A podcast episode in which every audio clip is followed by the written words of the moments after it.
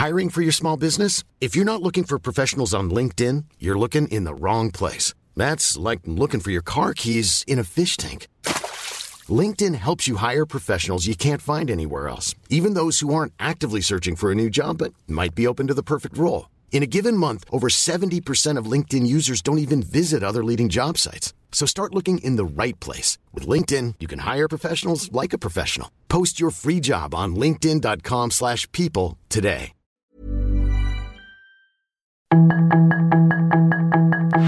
Tarde a tarde, lo que necesitas saber de forma ligera con un tono accesible. Solórzano, el referente informativo.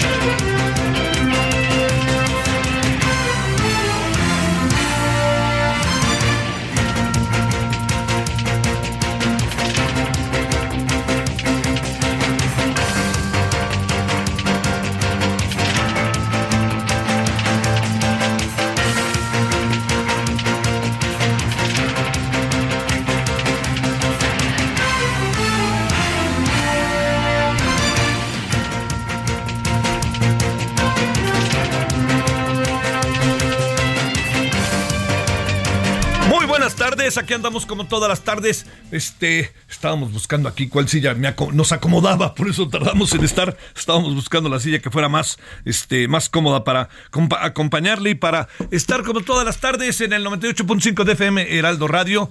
Gracias que nos acompaña. Es su servidor Javier Solórzano, son todas, todos quienes hacen posible la emisión. Eh, estamos en el referente de la tarde, referente radio. Bueno, eh, mucho tránsito en la ciudad. Yo diría que en las grandes ciudades, en todos lados hay tránsito, según esa pues la pedrada. Pero no, no, la verdad sí, en la Ciudad de México sí se hace todo muy, muy complicado, ¿no? Lo saben todos los que viven a la Ciudad de México y los que vivimos aquí. Bueno, eso es por un lado, pero le, le quisiera decir que, fíjese que me dio la impresión, se lo cuento y lo comparto con usted, que el día de hoy la mañanera fue ríspida y yo creo que no le resolvió, no resolvió el problema que le plantearon el presidente. Eh, yo, yo sería en esto muy cuidadoso porque, eh, digamos, entiendo todas las filias y fobias y todas las pasiones que se desbocan, pero me, me parece que el planteamiento que le hizo Nayeli Roldán la mañana de hoy, que lo escuché detalladamente, era muy puntual y muy preciso. Eh, yo no, no veo ninguna, ninguna actitud abyecta ni por parte de Animal Político, ni por parte de Daniel Moreno, su director, ni por parte de Nayeli. Yo tuve la oportunidad de presentar un libro de Nayeli sobre la estafa maestra. Creo que incluso se lo comenté mucho, hablamos con la propia Nayeli. Y déjeme ponerle el contexto. Eh, hay una investigación que se hizo a través de Animal Político y que la difundimos varios, pero hubo quien le dio una mayor este, difusión, en fin, bueno, cada quien este, tiene su propia, este, su propia estrategia. Pero lo que le quería decir sobre esto es que eh, lo que pasó el, el- día, el día de hoy es que eh, Nayeli planteó eh, una, una denuncia que tiene que ver con que todavía se sigue espiando a la gente, ¿no? Y el presidente esto lo ha negado categóricamente, ¿no? Dijo que no volvería a espiar, en fin, recuerde su discurso de toma de posesión, en, el del Zócalo, ¿eh? sobre todo. Entonces yo, lo, lo- lo que, lo que acabó pasando es que el presidente no necesariamente contestó. Algunas cosas sí las contestó, ¿eh? Tampoco, este, yo entiendo las fobias, algunas sí las contestó, pero otras de plano las evadió. Contestó con otro tema, así, con otro tema. Le preguntó una cosa y luego acabó diciendo que Animal Político recibe dinero. Y Daniel Moreno acaba de tuitear con razón de que ese dinero que recibió formaba parte de la publicidad oficial. Eh, no es que le dieran dinero a él, pero igual podría suceder ahora con la publicidad oficial que el gobierno entrega y que podría ser el siguiente sexenio, ya ven todo el dinero que recibían, pues es, es la publicidad oficial, que es un asunto de todo el mundo, ¿eh? que es un asunto de todo el mundo. Ahora, que los gobiernos tengan sus preferidos, esa es otra cosa, ¿no? Lo estamos viendo ahora y lo hemos visto anteriormente. Pero aquí el asunto, ¿sabe por qué me, me llamó tanto la atención? Porque esta rispidez no llevó a respuestas concretas sobre temas concretos. A ver, ¿se espía o no se espía? No se espía, dice el presidente. Es un instituto de inteligencia y el instituto de inteligencia es el que se encarga. Aquí no se le espía a nadie. Y entonces, para responder, dice, no se espía, pero en el fondo sí se espía, pero con otro nombre. Pero en el fondo contesta hablando de los medios de comunicación y lo que recibieron la pasada administración. Yo creo que este es un asunto que me parece muy delicado porque eh, más allá del desenlace, porque cada quien tendrá su lectura, ¿no? Eh, si uno ve las redes, entiendo que hay bots de ambos lados, este, pero si uno ve las redes, en las redes se dice el presidente le puso un tapón y hay quien dice el presidente no contestó nada y evadió todo. Eso es un asunto que así es. Pero me parece que, ¿sabe cuál es el, el tema que a mí me parece más delicado?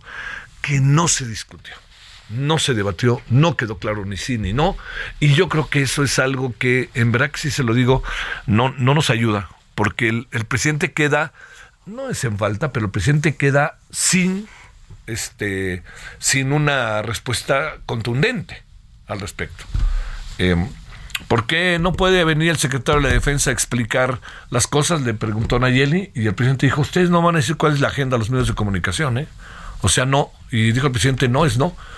Cuestión que, digamos, con una voluntad política uno dice, pues que venga el secretario de Defensa y que explique, ¿no? ¿Por qué? Porque si está espiando, pero le quiere llamar de otra manera hoy la Secretaría de Defensa Nacional y el propio presidente, créame que los asuntos se ponen, en verdad, en verdad se lo digo, muy, pero muy, muy delicados, ¿no? Muy, yo le diría, se, se, se entrelazan y de repente como el angioma en el cuerpo, ¿no? ¡Fum! Todo se enlaza e imposibilita el paso de la sangre, ¿no? Y entonces no fluye nada. Y entonces todo se queda en lo que dice el presidente. Y lo que dicen los otros no vale. Y lo que dice el presidente sí vale, aunque el presidente no conteste lo que le preguntan. Este es un asunto que quizás hoy, hoy lo alcancé a apreciar, y mire que sigo lo más regularmente las conferencias mañaneras, y este, este, me mencionen o no me mencionen, es un asunto, pues, la visión del presidente y punto. Este, no he sido muy mencionado, pero he sido mencionado y no tengo nada que decir, ¿no? Y cuando digo no tengo nada que decir, es la opinión del presidente y yo la respeto, la respeto, no la comparto en algunas cosas, pero la respeto. Y en este sentido yo respeto al presidente y no, no, no, no digo, como dice Margot Glantz, cuando alguien dice, mira, con todo respeto y ahí ven la mentada de madre, no, no, respeto y punto. Punto y aparte, vámonos a otra cosa. Este, pero lo que le quiero decir con esto es que eh, yo no sé cómo quedaron las cosas porque eh, en el fondo eh, el planteamiento de Nayeli no estuvo respondido del todo. Y yo creo que este es un tema para pensar. De estas cosas en que el presidente dice no somos como los de antes, este es de esos temas en donde el presidente entiendo que esto no, oiga, esto no está pasando regularmente, está pasando y acaba de pasar y pasó en octubre, se mencionó a periodistas y a varios que estaban siendo espiados. Por ningún motivo estoy queriendo decir que lo que pasó con, con, esto de esta mañana, de la mañanera, es como sinónimo de lo que pasaba antes. No, no, yo creo que no, yo creo que no. Pero ¿sabe cuál es el problema aquí? Que nos prometieron que esto no iba a pasar. Y pasó. Y yo no sé qué tanto más está pasando. Esta, esta reflexión la hago con, con toda, con toda este, eh, diría yo, puntualidad, porque eh, me parece que además pasó algo, ¿no? Que el, presidente en el cara a cara con Nayeli, eh, hablaba Nayeli y el presidente decía una cosa, pero no necesariamente respondía a lo que decía Nayeli y Nayeli trataba de ajustar las cosas para volver a planteárselas. Y el, presidente se la volvió a plantear y el presidente se volvía a ir para otro lado. Al final, este, no sé si la palabra sea exactamente evasivas, pero lo que pasó hoy sí me, llamó la atención, se lo diría, profundamente me llamó la atención, porque es de las veces en que he visto que el presidente incluso más, este, pues yo no sé si alterado, yo no puedo decir si estaba alterado, no, la verdad, no, no, no, no lo conozco tanto como para eso, pero sí evidentemente no, no estaba en su zona de confort, ¿no? Lo sacaron de su zona de confort el día de hoy y eso me parece que es algo para considerar. Hablaremos al rato del tema, si le parece, ¿no? Eh, como diría mi amigo Bora Milutinovic, yo Bora respeto de las primeras veces que dijo yo Bora respeto, me siento el muy muy, me lo dijo a mí. Yo, Javier Bora respeto, hace muchos, eh, décadas. Bueno, segundo asunto al que le quiero este, mencionar. El tema de la UNAM. Ayer le dijimos que se había echado a andar una propuesta que tenía que ver con que eh, eh, desapareciera la Junta de Gobierno. Y la Junta de Gobierno es la que define quién es el rector. Pero la, la, Junta de Gobierno no define quién es el rector, como han querido hacer ver algunos. O sea, es, es el rector fulano de tal. No, no, no, hay una consulta. Ya hay una consulta pública, hay una consulta en donde los que aspiran, ahí van, se forman y ven si tienen las características, si tienen las, los elementos para hacerlo, y si pasas el primer examen, ahora le va el segundo, y así, pues un poco como con el INE, ¿no? O sea, eran 500 y ahora son 102 hombres y 102 mujeres. Y la siguiente vez van a ser 50 y 50 y así. Pues aquí pasa igual con la rectoría. Pero hay una comisión que lo define. Entonces la propuesta, le confieso que me parece un poco fuera de lugar. Porque esta propuesta es quitar, al, quitar a la Junta de Gobierno y que sea la comunidad universitaria la que lo defina. Particularmente los de primer ingreso. Bueno, se va a convertir en un en queso usted y yo lo sabemos, quienes hemos estado trabajando en las universidades, sabemos la importancia que tiene que haya criterios claramente establecidos para definir quiénes son los rectores. Bueno, a ver, yo le cuento, yo trabajé en la UAM y hice un examen para entrar a la UAM, un examen como maestro, ¿no? Y eso, espéreme, son las condiciones generales de trabajo. Uno licita, ¿no? Licita el cargo en las universidades. Usted quiere ser profesor de asignatura, en algunos casos basta con que usted que tenga el visto bueno porque es un semestre y adiós. Pero usted quiere formar parte de la planta de la UNAM, de la Universidad Autónoma de Baja California, de la Universidad Benito Juárez en Oaxaca, de la Universidad Autónoma de Nayarit, de, la que quiera, de la que quiera, de la Ibero, de la Náhuac, del ITESO, del TEC, bueno, de la, de la Universidad Autónoma de Nuevo León, de la UDEM, de la que quiera. Bueno, pues hay un concurso. ¿Usted quiere ser profesor investigador? Perdóneme, pero hay un concurso y lo tiene que ganar. Y hay un examen. Y hay un examen y tiene que pasarlo. Y ese examen tiene un jurado y los jurados son los profesores de la universidad más capacitados eh, y además con más experiencia. Bueno, esto se lo cuento porque eh, imagínese dejar en, en, la, en 300 mil, 400 y tantos mil personas. Imagínese dejar en todas esas estudiantes jóvenes, este, etcétera, etcétera, la elección de un rector. Bueno, yo, yo le, le, yo lo que le planteo es algo que me parece a mí este, en este sentido fundamental. Es mucho, muy importante que esta propuesta, que ya entiendo que la retiraron, me da la impresión que ni Morena la quiso, en el grueso de Morena yo hasta donde hoy seguí la mañana el presidente no hizo referencia a ella, aunque sabemos que el presidente trae en la mira también la UNAM, entre otras muchas cosas, por el caso de la ministra. Bueno, con todo esto que le cuento, estos dos temas que están candentes ahí, están por delante, pues si le parece, hablaremos de ello, hablaremos de la economía, porque pasaron algunas cosas hoy, ¿no? Este que es importante revisar. Y en la siguiente media hora estaremos con los deportes. Viene un fin de semana interesante. Hoy Puebla Chivas. Debe ser un buen juego hoy. A mí me parece que si oigan las Chivas en Puebla, ya es sumamente en serio lo de las Chivas. Es que Puebla es muy difícil Puebla viene a ganarle 4-1 o 4-2 a Pumas. Meterle cuatro goles a Pumas en CEU, como fuere, siempre es muchos goles. Y el América mañana yo creo que tiene verdaderamente un martirio y una pesadilla delante de él, ¿eh? que son los Tigres. Tigres, yo creo que el clásico va, va a colocar a las Chivas con una ventaja en la tabla pero también con una ventaja anímica. Esa es mi impresión. Bueno, aquí andamos agradeciéndole que esté con nosotros. Eh, yo le agradezco mucho, muchas cosas como usted pudo ver que están delante de nosotros, que vienen hacia el fin de semana. Hace mucho calor. El metro va muy lento en la línea 3, muy lento, muy, muy lento. Eh, son muchas variables las que puede haber. Una, una cantidad de gente que para qué quiere. Dos, que hace mucho calor. Yo no sé ahí si esté pasando algo con las vías o algo parecido, pero yo le diría que si sube al metro y viene, está en la Ciudad de México y se sube al metro, téngale un poquito de paciencia, porque si no está nada fácil el transporte urbano esta tarde con un tránsito verdaderamente, pues bueno, de viernes. Aquí andamos agradeciéndole que nos acompañe. Espero que haya tenido un buen día viernes, que tenga un mejor fin de semana. Y si le parece, vámonos con los temas del día. Solórzano, el referente informativo.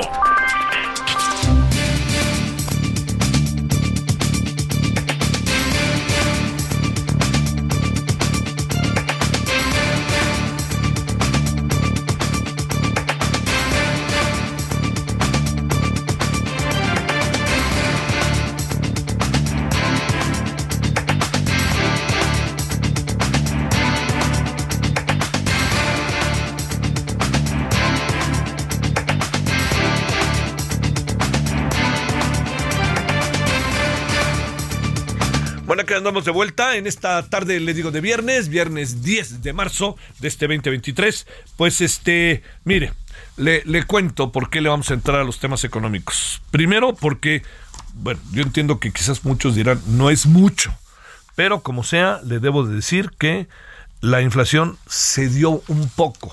No quiere decir que no quiere decir que se dio, ¿eh? se dio un poco. Venía con un incremento imparable. Y segundo, que hay variables que están interviniendo muy importantes en la economía familiar y que a lo mejor, perdóname, no tomamos, no, la tenemos, no los tenemos en la mira. Antes de todo ello, vámonos hasta Tamaulipas a ver qué ha pasado con estas cinco personas que entregaron como los presuntos responsables, que bien pudieron haberlo sacrificado y dijeron ni hablar, eres parte del grupo, no te queda otra que apechugar y vámonos. Nos vamos a ir con Carlos Juárez. Querido Carlos, ¿cómo has estado? Buenas tardes. Hola, ¿qué tal Javier? Muy buenas tardes, qué gusto saludarte a ti y todo tu auditorio. Así es, hoy se dan más detalles del tema de estos cinco sujetos que fueron prácticamente entregados por el grupo criminal conocido como Escorpiones del Cártel del Golfo allá en Matamoros, Tamaulipas, y que presuntamente podrían estar implicados en los hechos de la semana pasada, del viernes 3 de marzo. Hay que comentar que la Fiscalía General de Justicia del Estado informó que como parte de las acciones jurídicas por los hechos en los que murió una mujer mexicana y fueron secuestrados cuatro ciudadanos norteamericanos, bueno, pues eh, se fueron vinculados a proceso en contra de José Guadalupe por el delito de secuestro agravado y fueron complementadas cinco órdenes de aprehensión en contra de Antonio de Jesús, Luis Eber Noel, Juan Francisco y Gustavo M. por los delitos de secuestro agravado y homicidio simple intencional. El representante social presentó elementos que implican a José Guadalupe G en el citado delito, por lo que la autoridad judicial dictó la medida y estableció un plazo de, cierre de cinco meses para eh, concluir con la investigación complementaria y prisión preventiva oficiosa por el tiempo que dure el proceso.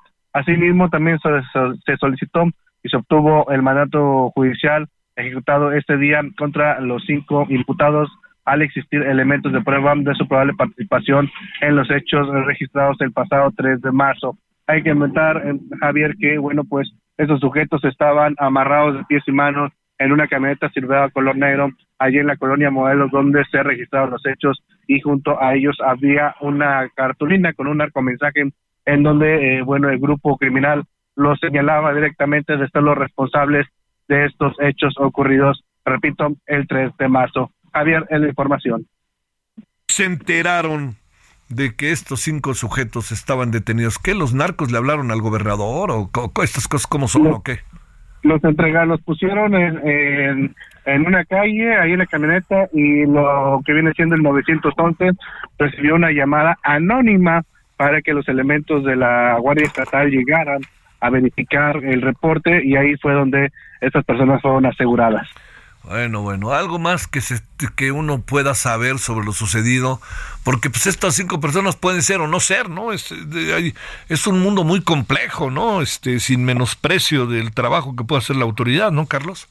Así es, y algo que también llamó mucho la atención ayer en redes sociales es que uno de ellos pues estaba prácticamente sonriendo en las fotos que les tomaron. lo vi, el, cuarto ahí de frente lo vi, estaba muerto de la Estaba sonriendo y pues muy quitado de la pena tal vez por lo que había ocurrido. Y también en los videos que estaban circulando y que vimos a conocer aquí en el Aldo de México de los hechos sin saber todavía que había ciudadanos americanos este involucrados, pues hay personas que traen un, una, un, un, tipo de, de complejo que, que no que no corresponde a, todos los que estaban ahí en la en las fotografías.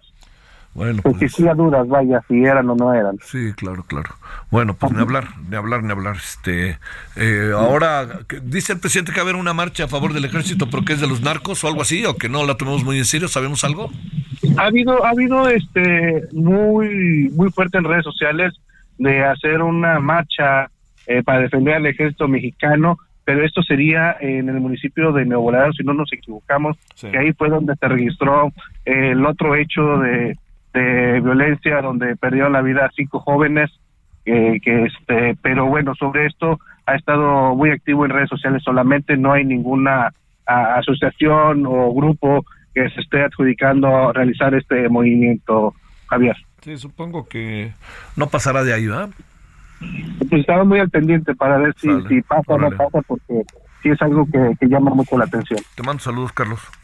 Que tengas una excelente tarde, Javier. Gracias. Ignacio Martínez Cortés es coordinador del Laboratorio de Análisis de Comercio, Economía y Negocios, la CEN de la UNAM. Acaba de hacer un estudio que nos llamó mucho la atención por su contenido y por sus conclusiones, en donde sequía, fíjese, inflación y tasas de interés, esas tres variables, entre otras, pero esas tres disminuyen el poder adquisitivo de los ciudadanos, a ver, de las familias, de los hogares. Antes que nada, Ignacio, ¿cómo has estado? Gracias por tu tiempo, buenas tardes. Javier, muchas gracias por la invitación a la orden. A ver, sequía, inflación y tasas de interés disminuyen el poder adquisitivo de las familias. ¿Por qué? Por, por más obvio que sea, te pregunto por qué, Ignacio. Pues mira, este, aquí eh, afecta a dos grupos muy importantes de la sociedad mexicana. El, primer grupo son los de menor ingreso, este, que no les alcanza para adquirir, para cubrir lo referente a la canasta básica. Eh, en la canasta básica, en, el orden eh, rural, este, cuesta menos que la que la que la urbana. La, la rural tiene un costo de 1644 pesos y en la urbana 2144 pesos.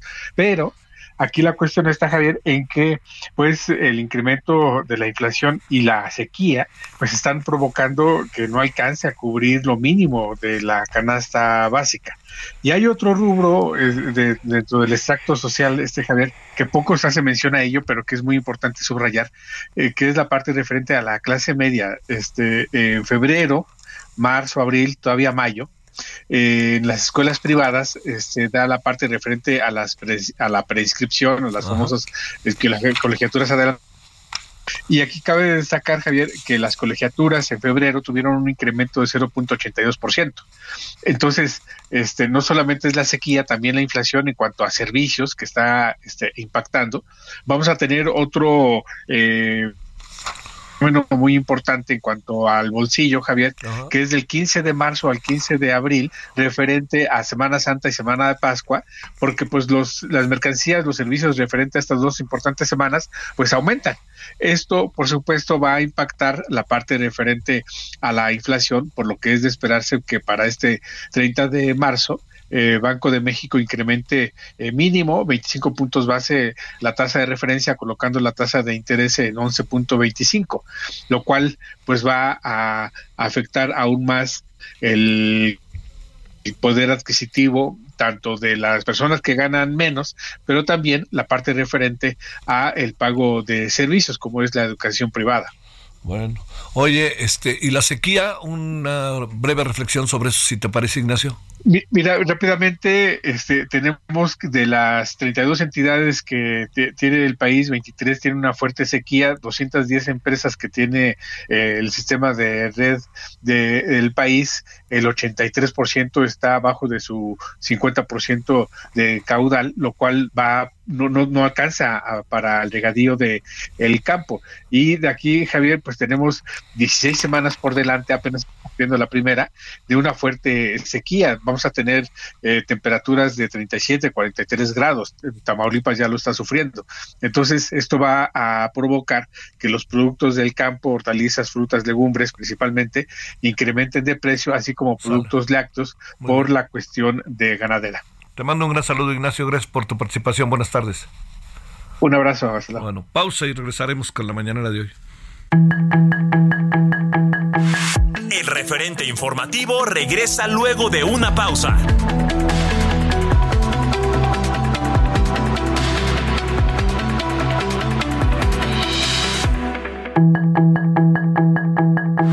Estamos de regreso con el referente informativo.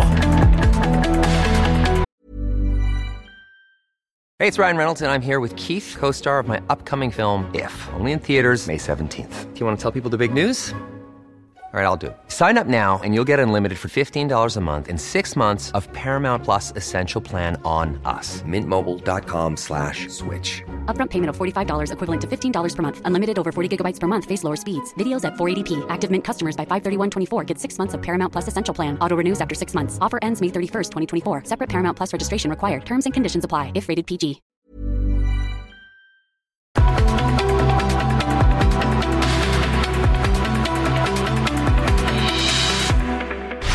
En el referente informativo le presentamos información relevante. La Fundación de Parques y Museos de Cozumel amplió el programa de restauración de arrecifes que realiza con Oceanus AC y el Parque Nacional de Cozumel, y por primera vez siembra 350 gametos de coral en Punta Sur, provenientes del laboratorio del Instituto de Ciencias del Mar y Limnología de la Universidad Nacional Autónoma de México en Puerto Morelos. Rafael Chacón Díaz, director de Conservación y Educación Ambiental, detalló que actualmente se cuentan con más de 2.000 fragmentos, de los cuales 1.500 se encuentran en la línea de costa de Chancanab y 500 en Punta Sur. Se desatan balaceras en Michoacán y hallan cadáveres dentro de una camioneta. Vinculan a proceso a Sergio N. por el asesinato de un cliente en el restaurante bar La Polar. Cumplimentan orden de aprehensión contra cinco hombres por caso del secuestro de estadounidenses en Matamoros. Ken Salazar, embajador de Estados Unidos en México, llama a desmantelar los cárteles antes de que tengan más poder en la frontera. Xi Jinping es reelecto por tercera vez como presidente de China.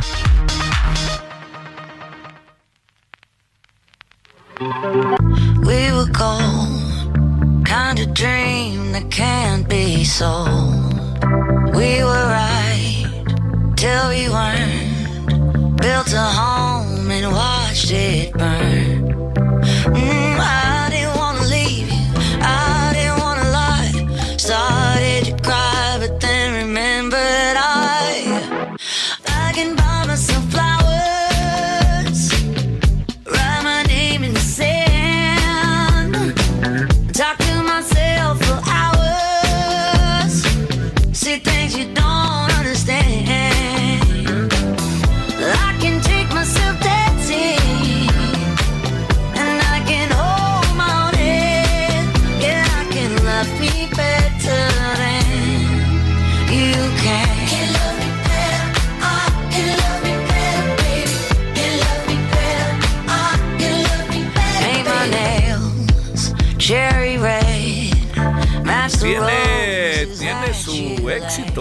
Miley Cyrus.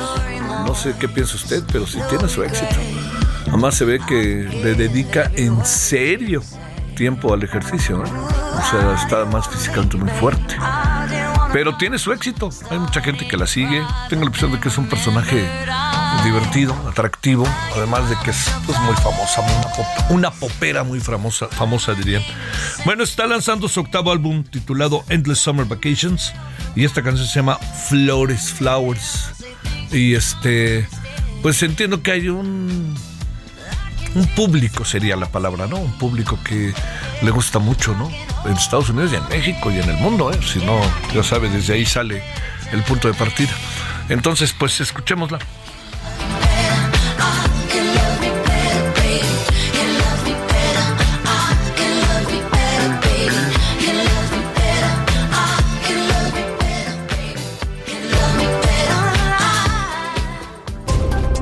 Solórzano, el referente informativo.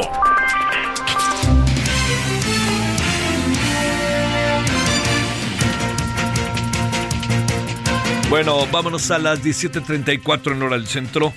A ver, Noemí, tengo la impresión de que tuvimos una conferencia mañanera de las que van a dejar este eco. ¿Cómo estás, Noemí Gutiérrez? Hola, muy buenas tardes, Jaime. Pues sí, fue una conferencia en donde se trataron eh, diversos temas, pero el presidente Andrés Manuel López Obrador pues abordó profundamente eh, el tema sobre el espionaje y este afirmó que el gobierno se hace uso de la información de la inteligencia, pero no se realiza espionaje dijo ni contra defensores de derechos humanos ni periodistas. Incluso dijo que en 2020 el general Audomaro Martínez, titular del Centro Nacional de Inteligencia, compartió información con Omar García Hartz, secretario de Ciudad Ciudadana de la Ciudad de México, a quien le recomendó cambiar su automóvil por uno blindado ante un posible ataque del eh, parte del cártel Jalisco Nueva Generación y finalmente eso le salvó la vida. Y hoy, y este se le cuestionó al primer mandatario que la Secretaría de Defensa Nacional de acuerdo a documentos obtenidos vía transparencia, pues eh, espió a un defensor de derechos humanos, pero también a periodistas. Ahí fue donde el presidente López Obrador pues, fue enfático de que se usa la información de inteligencia, pero no la fuerza, y sobre todo recalcó, no se está espiando en su gobierno. También se le cuestionó y si pudiera haber pruebas de estas espías que ha realizado la Secretaría de la Defensa Nacional. Él no las desmintió, sin embargo, pues dijo que se está vigilando y sobre todo dijo es para conocer los movimientos y operaciones de la delincuencia organizada, pero también si pregunta de por medio, pues el presidente se refirió a esta supuesta marcha a la que están convocando el domingo en Nuevo Laredo, Tamaulipas, para supuestamente protestar por la muerte de cinco jóvenes y a favor del ejército. No descartó que la delincuencia organizada esté detrás de esta movilización y sobre todo dijo que no vaya a ser que se reúnan, haya violencia y se termine culpando a las Fuerzas Armadas. También fue enfático y dijo que no hay desconcentro entre las Fuerzas Armadas, ya que actúan con disciplina y profesionalismo. Y dijo que los que están haciendo esta convocatoria ha sido principalmente redes que ha publicado en periódicos, pero sobre todo no han dado la cara y al final pues se refirió a este tema, a esta confrontación que ha tenido con los senadores eh, republicanos que están pidiendo la intervención del ejército de las Fuerzas Armadas de ese país para que actúen en México y puedan darle respuesta a, a los cárteles de la droga y el presidente Andrés Manuel López Obrador pues lo llamó mequetrefes, pero también dijo que se va a hacer una campaña, incluso el canciller Marcelo Ebrard va a viajar el lunes a Washington DC para reunirse con los cónsules y las cónsules que están en ese país para que se dé información de lo que está haciendo el gobierno de México para el combate al narcotráfico. Dijo que han sido más de seis toneladas que se han incautado de esta droga, pero dijo también a través de los consulados pues le van a dar respuesta a los republicanos y dijo que también se llamaría al voto contra este partido. Ya después por la tarde hablamos con el canciller Marcelo Ebrard y le cuestionó de ese planteamiento que hizo el presidente del voto antirepublicano, dijo que por su posición de titular de la Secretaría de Relaciones Exteriores no podía dar una posición, sin embargo dijo que sí, la reunión será el lunes por la noche en Washington DC y dice que la mejor respuesta que se puede dar es el esfuerzo que está haciendo el gobierno de México con este decomiso de 6 toneladas de fentanilo, además de que han fallecido en estos esfuerzos que ha tenido el gobierno de México 75 militares y guardias nacionales durante estas operaciones. Pues Javier, parte de los temas que se abordaron de manera sobre todo muy intensa en la mañana. A ver, yo, yo te planteo, este, no a mí nada más para ver qué tanta claridad puede uno tener del asunto. Se llama inteligencia, pero se espía. Eh, y, y, y no se puede espiar a alguien a ningún particular sin una autorización judicial. Sí, incluso ahí se le comentó, incluso se le dijo que si él había dado la autorización, sobre todo si conocía el marco legal y si se tenía las autoridades siguientes, él dijo que sobre todo se estaba, él se enfocó sobre todo la delincuencia organizada y hubo mucha confrontación, incluso la compañera que hizo estas preguntas, pues cuestionó que el medio en el que trabaja pues había recibido eh, publicidad del gobierno de Enrique Peña Nieto, incluso eso lo aprovechó para sacar una lista y comenzó a dar los montos que se, que se daba en, de publicidad en el gobierno de Enrique Peña Nieto, pues lo que desvió completamente la eh, parte del discurso que se tenía, pero él fue enfático, su gobierno no está espiando, sin embargo, pues sí, no desmintió que la Secretaría de la Defensa Nacional pues está realizando estas escuchas y pues dice que él que es para conocer los movimientos de la delincuencia organizada y fue un intercambio pues bastante amplio el que se tuvo esta mañana. Pues sí, pero no. O sea, pero no, no, Noemí, al final fue lo que quedó. Bueno, muchas gracias y buenas tardes. Buenas tardes. Bueno, un poquito antes que lo hacemos todos los viernes, ahorita va a ver por qué, nos vamos a ir con el señor Edgar Valero con todos los deportes. Solórzano, el referente informativo. Los deportes con Edgar Valero, porque el deporte en serio es cosa de expertos.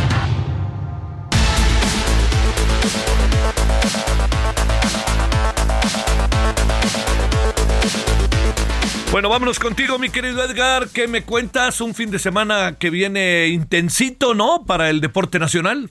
Sí, mi querido Javier, ¿cómo estás? Qué gusto saludarte, amigos del referente, buenas tardes. Pues eh, sobre todo, pues mira, eh, para que no todo sea fútbol como Sí, sí, domina sí. en este país, eh, el deporte, por supuesto, eh, ma- mañana inicia su participación México en el Clásico Mundial de Béisbol. Eh, la buena noticia es que tenemos como eh, evidentemente se ha, se ha sabido hace varias semanas a un equipo, Javier, envidiable, donde destaca con mucho la presencia del pitcher de los Dodgers de Los Ángeles, Julio Urias, que pues se llevó el título de, de mejor efectividad en la Liga Nacional la campaña pasada. Oye, y además sí creo que el equipo es de muy buen nivel, ¿no? Sí, eh, fíjate que, que entre los hijos de mexicanos, los mexicanos nacidos acá en estas tierras y los que de alguna forma u otra tienen eh, algún tipo de ascendencia mexicana, eh, se, se conformó un gran equipo. Benjamín Gil, que es el manager del equipo mexicano, eh, pudo contar prácticamente con todo lo que pidió, ¿no? Eh, Alex Verdugo, Randy Rosarena, este cubano nacionalizado mexicano, que es un extraordinario pelotero. Eh, Alex Verdugo, que es el jardinero de los Mediarrojas de Boston.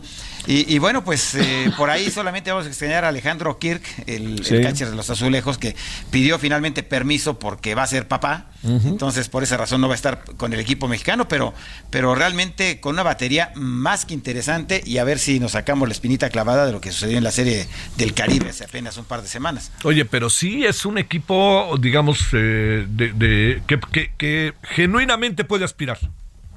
Sí, eh, y además, fíjate Javier, que, que se le da el clásico mundial a, a México, donde pues, en un par de ocasiones hemos derrotado al equipo de Estados Unidos, que es más o menos nuestro, nuestro cliente, ¿no? Eh, este clásico tiene tres sedes, eh, se va a jugar en Taiwán, se va a jugar en Japón y en Estados Unidos. Eh, inició ya hace un par de días y bueno, México va a debutar mañana contra Colombia. Eh, que es uno justamente de los equipos eh, que más se complicaron para el cuadro nacional eh, o, la, o la- a los campeones de la Liga del Pacífico reforzados que fueron a, la Serie del Caribe. Pero pues a diferencia de México no tuvieron oportunidad de convocar a, algunos de los jugadores más importantes que tuvieron. Y platicamos con Benjamín Gil hace unos días, Javier, y decía que fue fácil y, hasta cierta, en cierta forma, eh, sencillo eh, conformar el equipo porque todos los invitados dijeron de inmediato que sí estaban interesados en jugar con México. Pues este, algo que es bueno es que también, eh, digamos, cohesionar un equipo de tantas estrellas, qué chica tarea, ¿no? Sí, claro, eh, eh, pero si consideramos evidentemente el, trabajo de, de- de Benjamín Gil, lo que representa, mira, es guardada toda proporción, eh, mi querido Javier, amigos del auditorio, eh, lo que hablábamos cuando se mencionaba a Hugo Sánchez como prospecto para dirigir al equipo de Cruz Azul. Ajá. O sea, ¿quién no le cree a Hugo Sánchez, eh, que de los que nunca han trabajado con, con Hugo, ¿no? Y que le siguen reconociendo la autoridad moral que tiene. Eh, aquí estamos hablando también de Benjamín Gil, un hombre que tuvo bastantes y exitosas temporadas en las mayores y que sabe evidentemente lo que hace. Bueno, pues este, a ver, oye, y tenemos inevitablemente el fútbol, pero es que se va poniendo como bueno, porque además, eh, digamos, hay buenos juegos este fin de semana, ¿no? Sí, fíjate que, que, eh, al entrar ya literalmente en la recta final de la temporada, eh, por lo pronto mañana el partido que evidentemente más roba cámara es el duelo de Cruz Azul contra Pumas en la cancha del Estadio Azteca.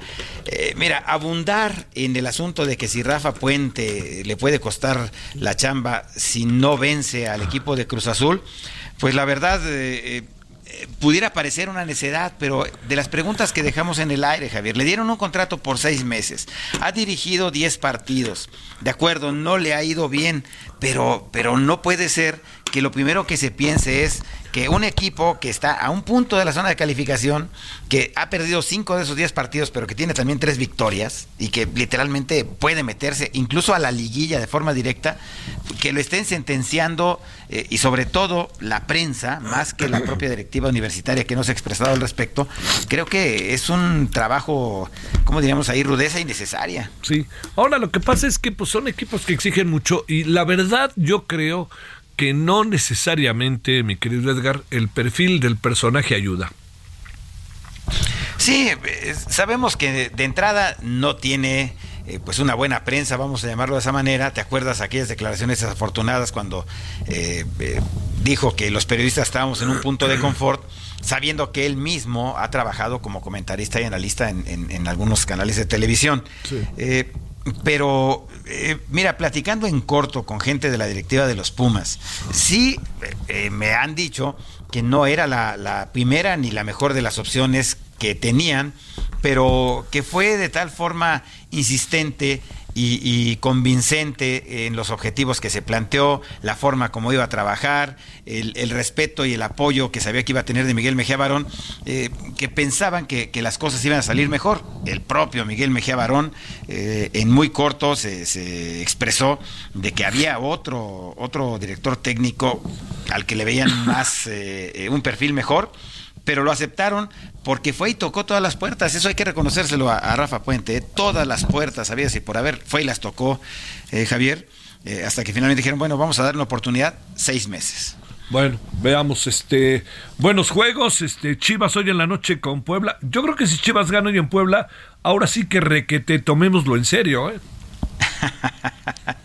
Mira, este tema me encanta, Javier porque aquí lo hemos venido analizando eh, las eh, ocho semanas que se han disputado el torneo por las dobles jornadas, hemos venido analizando cómo estaba evolucionando el trabajo del Guadalajara. Puebla me parece que no es el mejor sinodal eh, que pudiera tener Chivas y que pudiera ser el obstáculo que rompa la racha positiva que tiene el equipo de Guadalajara. Eh, a pesar de que Puebla viene de esa goleada la semana pasada en Ciudad Universitaria, donde el cuarto gol, seguiré haciendo énfasis en eso, cayó más por el intento de Pumas de conseguir el tercero para igualar, que realmente porque Puebla hubiera planteado una ofensiva para, para meterle cuatro goles a los Pumas. y Chivas, sin presión, Javier, porque nadie le exigió nada al Guadalajara. Todos los eh, comentarios en lo general eran que el equipo no tenía para dar mucho, que el proyecto eh, no se esperaba mucho, que otra vez un extranjero, que si Fernando Hierro sabe o no sabe, que, que él no fue el que corrió a Luis Aragonés de la selección española en el 2008. Muchos comentarios de, de esa naturaleza. Entonces, le hicieron el favor a Paunovic de dejarlo trabajar a gusto, hacer todos los cambios y movimientos que le ha hecho a la alineación de Chivas y el resultado está ahí, sin presión, funcionando de manera extraordinaria, Javier. Bueno, mi querido Edgar, que tengas buen fin de semana. Igualmente, igualmente, mi querido Javier, Tigres recibe al América mañana, va a estar bueno también ese tiro. Sí, yo lo veo más de color regio, veo a Chivas sobre Puebla y la semana que entra, pues ahí nos vemos en el Acron. Ahí se va a poner bueno, exactamente. órale. Nos vemos en la noche, Javier. Gracias. Hasta la noche. Esperamos sus comentarios y opiniones en Twitter en arroba Javier Solórzano. Arroba Javier Solórzano. Solórzano, el referente informativo.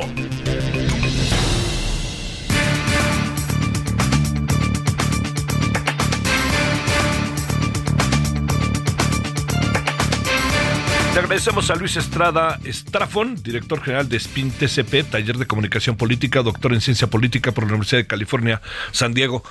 Hoy en la mañana, créeme Luis, como en pocas ocasiones, este, pensé en ti, ¿eh? porque dije, ¿qué estará viendo Luis?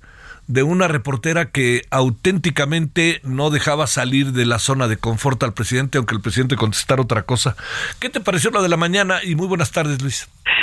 ¿Qué tal, Javier? ¿Cómo te va? Gracias por, por, la, por la invitación y, por supuesto, también por acordarte, porque la verdad es que, pues mira, yo creo que Nayeli, Nayeli Roldán lo hizo muy bien, lo ha hecho muy bien las veces que ha ido a la conferencia.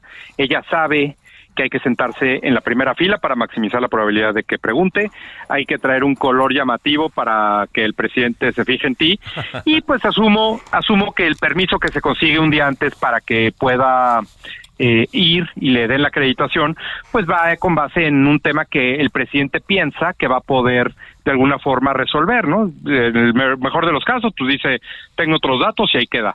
Pero en, en este tema en concreto y de parte de Nayeli, yo creo que lo que le le hace al presidente desvariar es la tranquilidad con la que Nayeli le expone los, los cuestionamientos eh, y que además pues le enseña la evidencia, le dice aquí está y se las dejo a todos.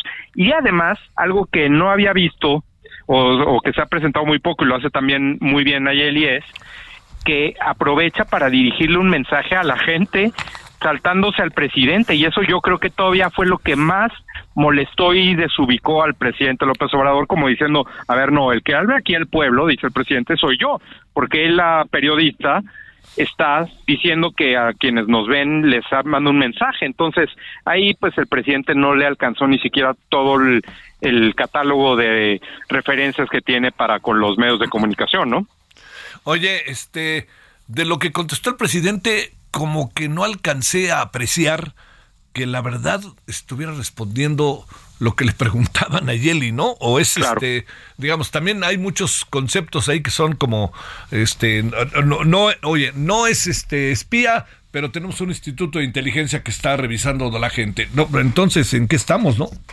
Sí, es, es como el meme este famoso que circula de que el PRI robó más, ¿no? Sí. Eh, el, el presidente, lo que sea que le contesten, le pregunten, él va a contestar siempre con la misma respuesta. Sí. Y de esa misma respuesta, pues no es un número infinito de respuestas. De hecho, es un número pues muy mucho más reducido en lo que se puede pensar. Las respuestas siempre son las mismas. Pero aquí yo creo que lo que hay una parte en la respuesta del presidente a, a Nayeli Roldán y es cuando le dice es que ustedes quieren poner la agenda y eso no. Sí. Fíjate. Sí, sí, sí. O sea, ves que hemos platicado que entre lo que nosotros argumentamos con la evidencia en Spin, en el Imperio de los Otros Datos, el libro, lo que decimos es el presidente no pone la agenda. Y yo creo que esto que dice es tratar de eh, manifestar de alguna u otra forma el presidente que él quiere poner la agenda, pero no puede. Y eso, pues, es una forma de claudicar en frente de todo mundo. Y yo creo que eso se dio cuenta después de que lo dijo, eh, porque evidentemente estaba molesto, porque ya sabemos que improvisar dos horas todos los días, pues eventualmente te vas a patinar, ¿no? Sí. Oye, pero me da la impresión de que eh, de- mucho de lo que pensé en, qué impresión tendrías y preguntarte cómo la ves, es que diría, me da la impresión de que el presidente se salió por un lado, por otro lado, y además eh, no, no dio algo que siempre dice, esta información que él presentó, que son los dineros que reciban los periodistas, no, no soy quien para juzgarlo, pero me da la impresión de que ese es, perdón, el dinero oficial. Es lo que se le da, como ahora se le da a otros medios, punto, ¿no? Sí, sí, como dices, trató de salir por un lado no pudo, por otro lado no pudo, por otro lado no pudo, y ya al final ya envalentonado dijo, pues de una vez ahorita vamos a ver cuánto te pagan a ti, casi casi, ¿no? Y eso, pues evidentemente no lo pudo, no lo pudo probar y además pues era fuera de, de, de, de lo que él quería o hubiera sido idealmente para él responder. Mira, yo creo que ha habido varios en el último mes, llamémosle así, lo que va de este año, pero en especial el último mes, que parecería que el presidente se ve fuerte, enojado, molesto y que alza la voz, pero todo eso en realidad demuestra mucha fragilidad, mucha inestabilidad. No me refiero a la eh, mental como uno, o sea, no, no, no, me refiero a la inestabilidad en términos de la situación como está para que el presidente tenga que llegar a estos niveles límite, si me permite esa expresión, de lo que él está tratando de argumentar y no puede redondear las ideas. No, otra vez, no por una cuestión mental o física, no, no, simplemente porque el argumento ya no da para más. Oye, una última pregunta. Este, eh, te planteo, Luis Estrada, eh, ¿ha sido de las más tórridas mañaneras que recuerdes? Sí, claro. Sí, sí, sí, porque además se le ha acumulado varias cosas recientemente y, y tórridas normalmente se observan desde el punto de vista de las y los periodistas tratando de, de llevar al presidente a donde quieren, pero aquí fue al revés. Aquí el presidente fue el que trató de llevar a la periodista y ella tranquilamente, cool, como dicen, Sí. no se dejó. Bueno, y luego también explicó muy bien, me parece, Daniel Moreno en Twitter la circunstancia, ¿no? Que eso fue todo. Además me dio la impresión de que hasta con humor lo veía, ¿no? Este, Sí, pues, no, o sea, imagínate. me pongo aquí en primera fila, que me vean de amarillo y toda la cosa, decía Claro, Daniel, ¿no? Sí. Por- porque imagínate que no, o sea, ella, ella lo pone porque sabe que si no le dan la palabra, todo el mundo va a estar pendiente de la, de la periodista que está sentada hasta delante de amarillo, ¿no? Claro. Y decir, ¿por qué no se la dieron, no? Claro. Te mando un gran saludo, Luis, gracias por tu tiempo. No, al contrario, Javier, gracias por la invitación, un saludo y seguimos en contacto. Claro que sí, gracias. Bueno, oiga, ya nos vamos. eh, pues estos temas de la tarde serán los temas de la noche, algunos de ellos, como puede imaginar. El tema de la mañanera, también vamos a meternos otra vez en algo más de las mujeres en Cuba, en Nicaragua, este que me parece que es importante. Eh, y así serán algunos de los asuntos que tendremos. Pero por lo pronto, tenga buena tarde, todavía y tarde, pásela bien, a las 21 horas en Hora del Centro, Heraldo Televisión, y ahí estaremos.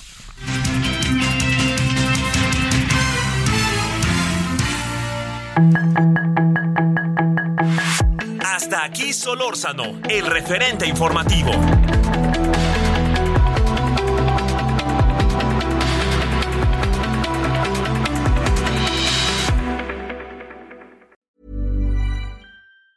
Planning for your next trip? Elevate your travel style with Quince. Quince has all the jet setting essentials you'll want for your next getaway, like European linen, premium luggage options, buttery soft Italian leather bags, and so much more. And is all priced at 50 to 80% less than similar brands. Plus, Quince only works with factories that use safe and ethical manufacturing practices. Pack your bags with high-quality essentials you'll be wearing for vacations to come with Quince. Go to quince.com slash pack for free shipping and 365-day returns.